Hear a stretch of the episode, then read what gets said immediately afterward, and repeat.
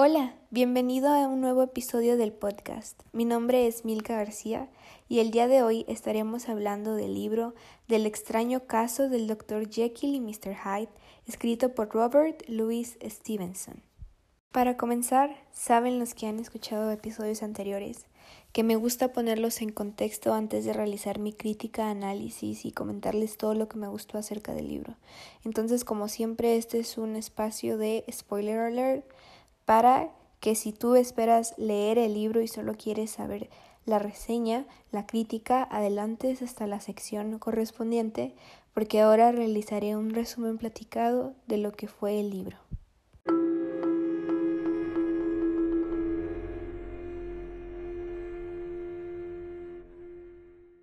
El libro está ambientado en la ciudad de Londres en el siglo XIX.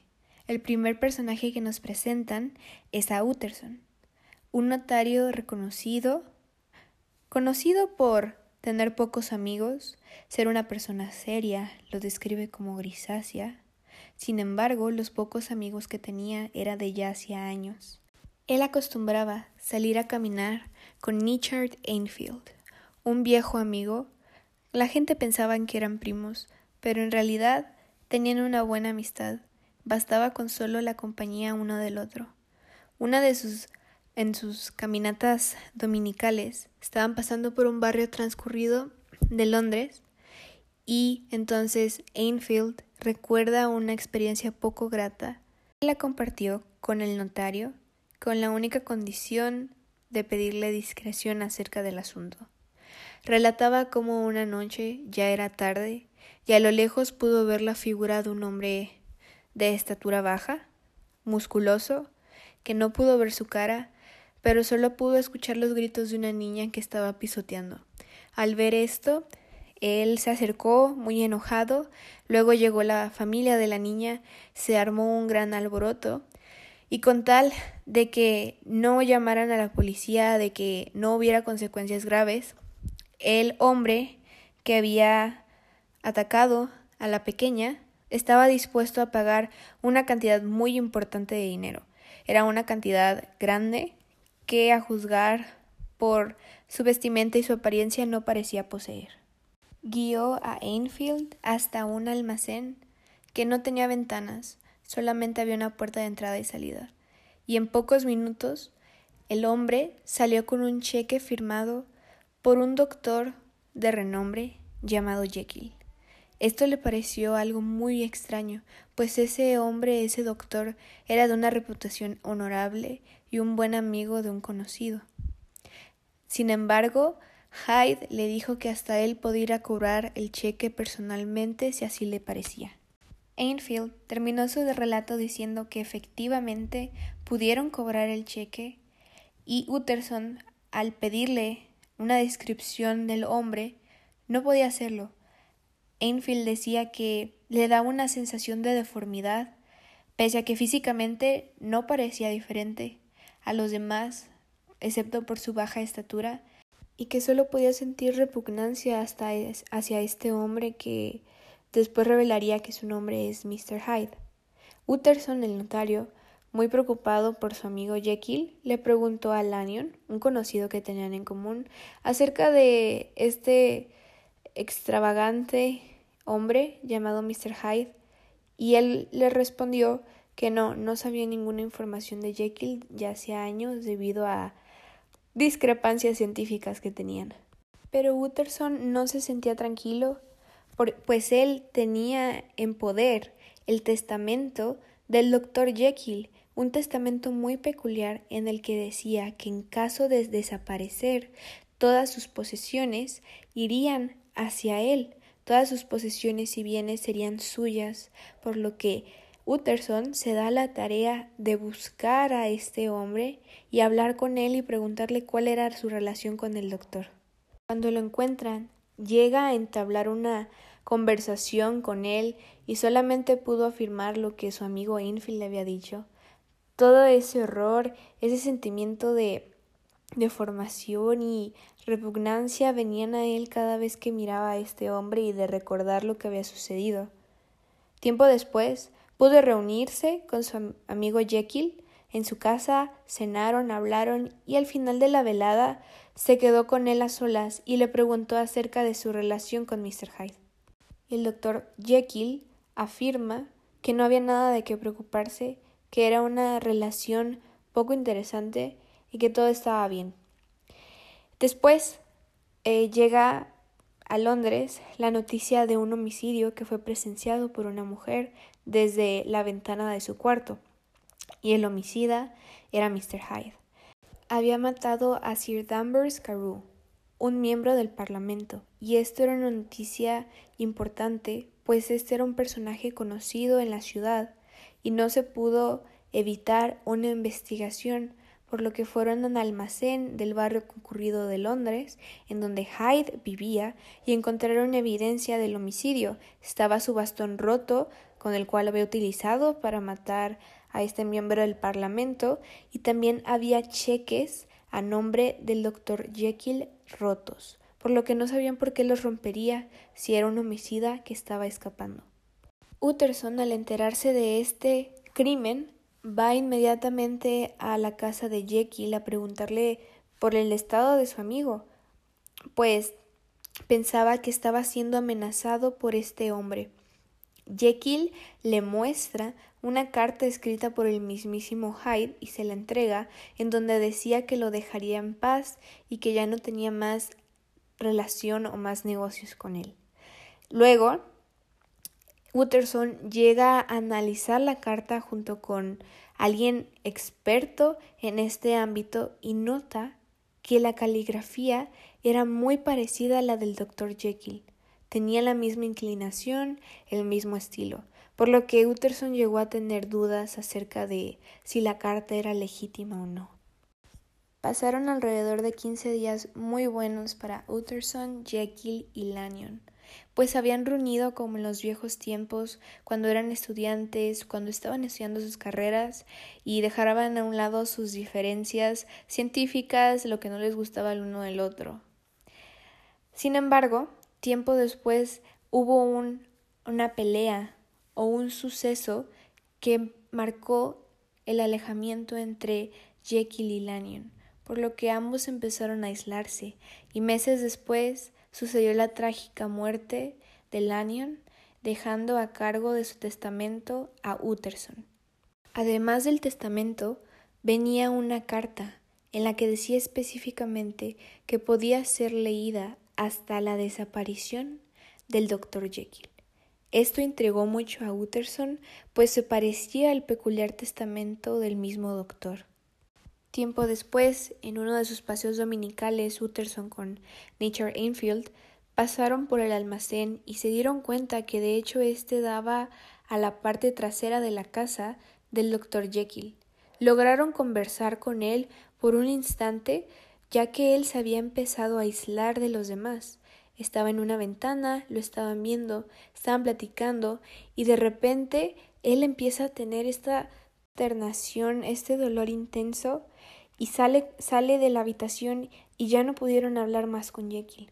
Utterson lo siguió visitando y día tras día Paul, el mayordomo de del doctor Jekyll, le decía que no lo quería ver, que estaba indispuesto, le ponía mil trabas y no podía ver a su amigo. Tiempo después, estaba en su despacho, ya era noche, y Paul, el mayordomo, llega aterrorizado a pedirle ayuda a Utterson, pues creía que se había cometido un crimen en la casa. Utterson lo estaba siguiendo por todo el camino. Paul no le había dicho ni una palabra de lo que le esperaba en la casa. Simplemente se veía que estaba pensando y reflexionando.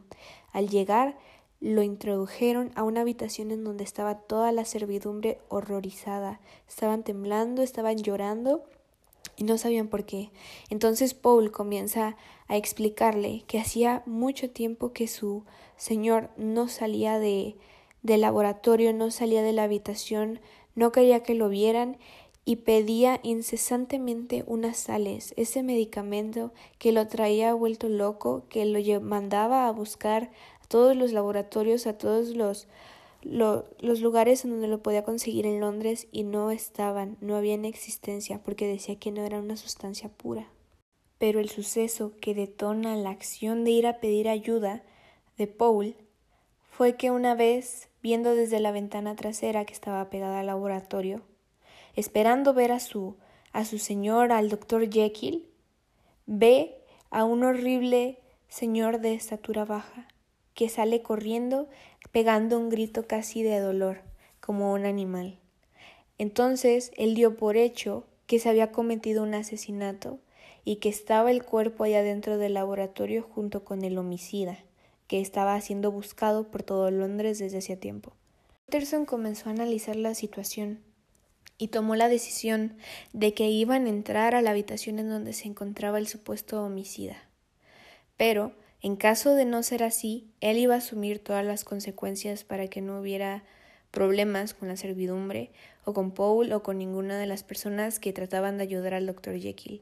Entonces idearon un plan en los que ciertas personas iban a estar detrás para así contener al, a, este hombre, el supuesto Mr. Hyde, dentro de la habitación mientras que Paul y Utterson iban a entrar por la puerta abriéndola con un hacha. Al entrar a la habitación, se escucha un grito de dolor y ya se ha tendido a Mr. Hyde en el suelo sin vida. Era el cadáver de un homicida. Al presenciar esto, comenzaron a buscar rastros del doctor Jekyll, pero no había ninguno. Había desaparecido. Entonces Utterson se puso de acuerdo con Paul para verse a la medianoche en su despacho, pues Jekyll no estaba, así que debía leer la carta del difunto Lanyon y la confesión del doctor. En su carta, Lanyon relataba un extraño favor que Jekyll le había pedido hace tiempo. Un día le llegó una carta certificada del doctor. Le pareció muy extraño, pues no se dirigían la palabra, aún estaban con sus diferencias. En, este, en esta carta le pedía que por favor recogiera unas sales de su laboratorio y las llevara a su casa. El único inconveniente era que el laboratorio estaba cerrado desde hacía mucho tiempo y la llave no servía, entonces tenía que llevar un herrero. Le había dejado instrucciones a Paul y a Lanyon para que pudiera realizar este favor, pues él afirmaba que era de vida o muerte. En la carta también decía que a la medianoche Mr. Hyde pasaría al hogar de Lanyon para recogerlas y se las tenía que dar sin más preámbulo. Cuando esto sucedió, Mr. Hyde le preguntó a Lanyon si quería ver lo que sucedía cuando ingería estas sales. Lanyon estaba muy intrigado y le dijo que sí, que quería saber cuál era la razón de ese favor. Entonces frente a sus ojos pudo ver la metamorfosis, pudo ver la transformación de Hyde, cómo pasaba a ser Jekyll. No podía creer que su amigo fuera esa misma persona, pues afirmaba que no había otro ser.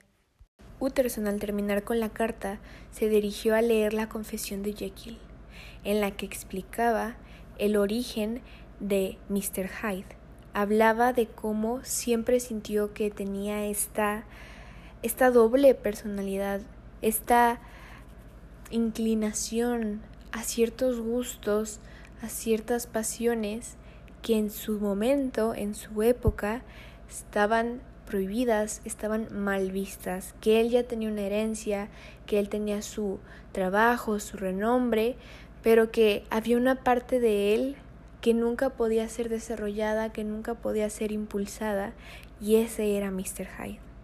Hablaba también de la controversia que todo hombre siente al tener que reprimir cierta parte de ellos, porque simplemente no puede sacar sacarlo a la luz o sacarlo a relucir. Y este fue el origen de querer empezar a realizar sus experimentos, ya que él pensaba si se podían separar a estas dos personalidades, podía hacer la vida muy fácil una del otro. Logró llegar a esta separación, pero cuando notó los efectos que tenía a largo plazo, fue muy tarde para él.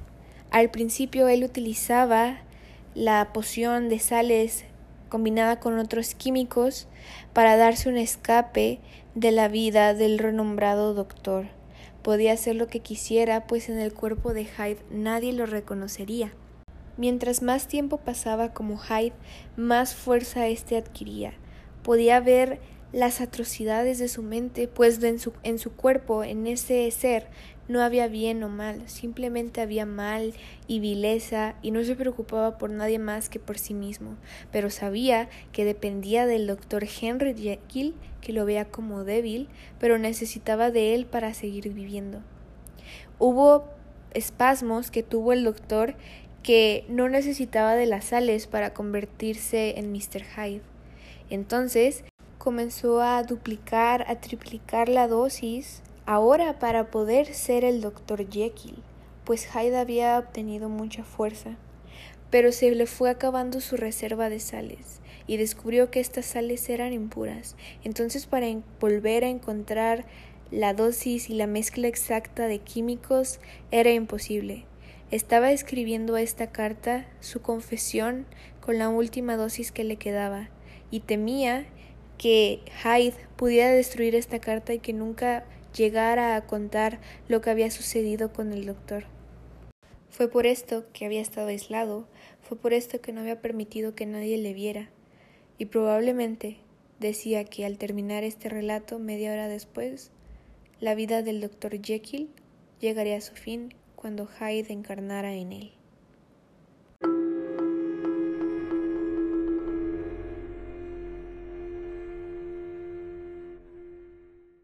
Pasamos a la sección de frases. Honestamente esta sección me gusta mucho, pero casi siempre olvido hacerla. Casi siempre olvido que tengo que enfocarme en las frases y me guío por la historia. Pero logré resaltar tres frases que me agradaron mucho. La primera es, el hombre no es verazmente uno, sino verazmente dos. Y la frase número dos es, entonces sentí que tenía que escoger entre mis dos naturalezas. Estas dos frases lo que tienen en común es que hace un hincapié en que en realidad existe una parte buena que nosotros queremos sacar a relucir, que queremos dar a conocer a los demás, pero también existe una parte mala, vaya, una parte negativa, una parte impulsiva, llamémoslo así, si lo aplicamos a la vida diaria, una parte que, que a veces no tiene ni siquiera ganas de, de dar explicaciones, de ser amable o de tener esa atención que a veces no nos dan. Entonces, no existen malas emociones. Simplemente las emociones que son reprimidas pueden generar un daño en nuestra vida muy grande que al final necesita más cuidado. Entonces, el balance entre nuestras dos naturalezas y no tener que reprimir una, claramente están los principios éticos, los principios morales que rigen a las personas, como en este caso regía al doctor Jekyll, pero de vez en cuando sacar a pasear el monstruo, era lo que él decía, puede llegar a ser una adicción a la cual es fácil caer. Nuestro destino y el fardel de nuestra vida, como he aprendido a mi costa, están atados siempre a la espalda. Si intentamos liberarnos, nos lo encontraremos delante de una forma nueva y todavía más insoportable. Esta es la tercera frase. En esta frase hace alusión a que siempre tenemos cargas y el enfrentarnos a una nueva situación como lo estaba haciendo hace aún más insoportable las presiones que tenías antes. El fardel es un saco que lleva el vagabundo donde lleva todas sus pertenencias, es decir, todo, todo el peso que llevas en los hombros, que necesitas ir cargando y va aumentando con el paso de los años, hasta llegar a un punto en el que simplemente ya no puedes más.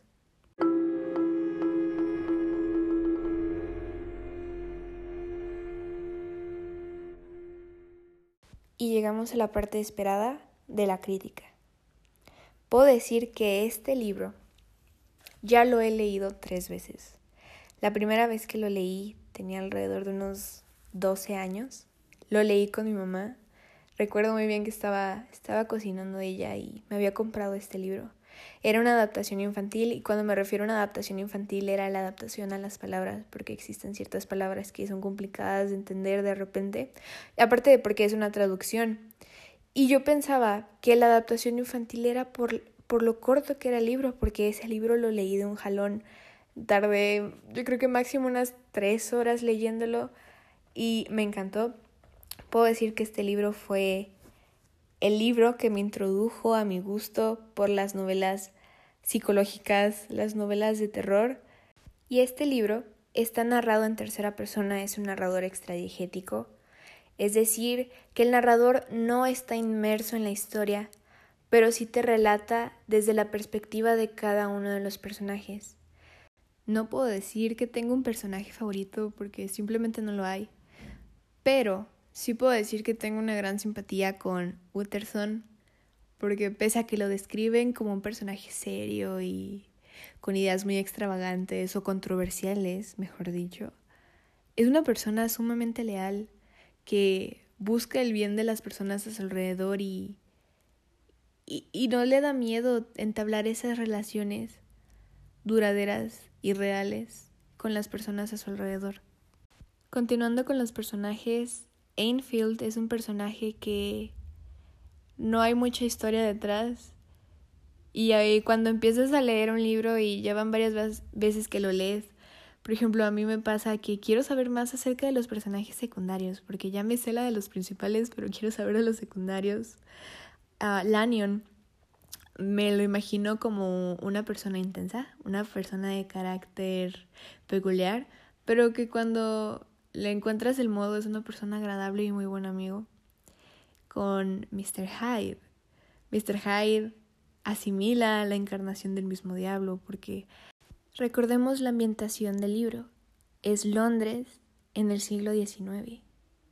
Los estándares de lo bueno y lo malo eran muy diferentes. Igualmente recordemos que los estándares de terror eran muy diferentes en la época.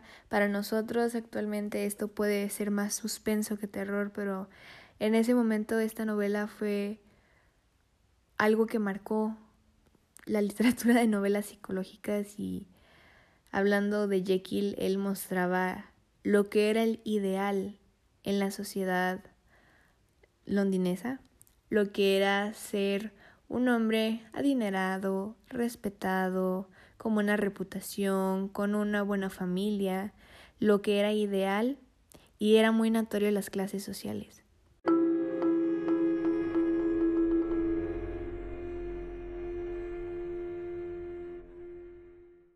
Como tal, la historia habla de estas controversias que como seres humanos tenemos acerca de lo bueno y lo malo, de lo que está bien, lo que está mal, lo que se supone que debes hacer, lo que se supone que no debes hacer y cómo encontrar un balance en el punto medio, porque hay veces que nuestros impulsos, como dice el doctor Jekyll, puede ser un vicio al que es muy fácil caer. Entonces creo que el mensaje de esta historia es ponerte a reflexionar si, en mi caso, si tu parte negativa, vaya, si tu parte mala tomara control de ti, si tu parte impulsiva, esa parte que no te motiva, tomara control de ti, ¿cómo sería tu vida? ¿Cómo serían tus actos? Eso fue lo que a mí me, me dejó el libro al final y al principio el reflexionar acerca de, de en realidad lo que vale nuestra vida, lo que vale nuestra reputación, si es más importante que una amistad, si es más importante que encontrar nuestra esencia o encontrar esa estabilidad en nosotros y pasar por ese proceso. Y en realidad fue un momento de, de reflexión muy bueno porque hay veces que tenemos tantas ganas de hacer algo que sabemos que está mal, sabemos que podemos dañar a otra gente, pero tenemos tantas ganas que hacer lo que que a veces tomamos malas decisiones y este es un ejemplo de que puedes hacerlo de poco a poco, de poco a poco, pero luego te puedes ir hundiendo hasta el punto en el que tus decisiones tomen el control de tu vida. Otra cosa, si tienen la oportunidad, las posibilidades de leer la versión original de este libro, los invito a que lo hagan. Y con versión original me refiero al libro escrito en inglés, pues hay muchas expresiones, muchas palabras que en su idioma original tienen más sentido y tienen más hilación. Tuve la oportunidad de leer esta versión hace algunos años y honestamente estaba esperando que esta versión en español tuviera ese mismo nivel y Claramente no me decepcionó, pero me parece que es una muy buena lectura si tienen la oportunidad de hacerlo en su idioma original. Sin más preámbulo, doy por finalizado este episodio. Espero que te haya gustado, espero que hayas encontrado un nuevo libro al cual leer y nos vemos en el próximo capítulo.